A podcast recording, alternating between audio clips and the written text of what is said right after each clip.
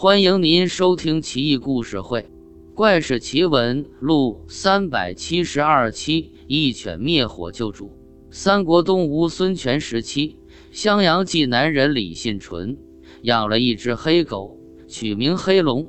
这狗极通人性，李信纯极为疼爱，形影不离。有好吃的，白一半就给了黑龙。人和狗简直成了哥们。有一天。李信纯到郊外打猎，黑狗自然追随。途中，李信纯遇见熟人，当即野炊烧烤，喝得酩酊大醉，躺在草窝里就睡了。碰巧太守郑侠也出来打猎，见草深林密，野兔钻进去就不见了，很是恼怒，下令放火烧荒。李信纯这倒霉催的，正巧睡在顺风处。火势熊熊而来，他睡得香甜。黑狗急了，狂叫示警，又撕拉拽李信纯的衣襟，但这哥们睡得死猪一般，一动不动。眼看大火就要蔓延上来了，黑狗见近处有条小溪，就奔入水中浸湿身体，而后跑回主人身边，抖动皮毛，水花四溅，如此反反复复。跑了几十趟，将李信纯周围的草木统统淋湿。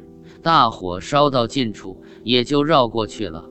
李信纯毫发未伤，黑狗却又累又急，又热又窒息，竟死在了主人身边。李信纯醒来后，见黑狗将死，浑身毛湿，放眼望四周，草木化为灰烬，余温尚在。唯独自己周围草木存活，已经知道是怎么回事，不禁抱着黑狗放声大哭。太守听到哭声，忙勒马而来，询问究竟。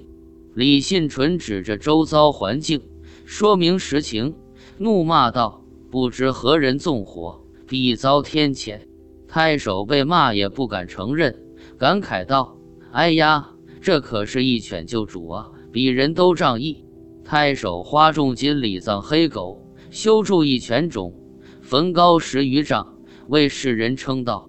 跟那些欺师灭祖、见利忘义、落井下石、恩将仇报、寡廉鲜耻的小人相比，这黑狗不愧是义士呀。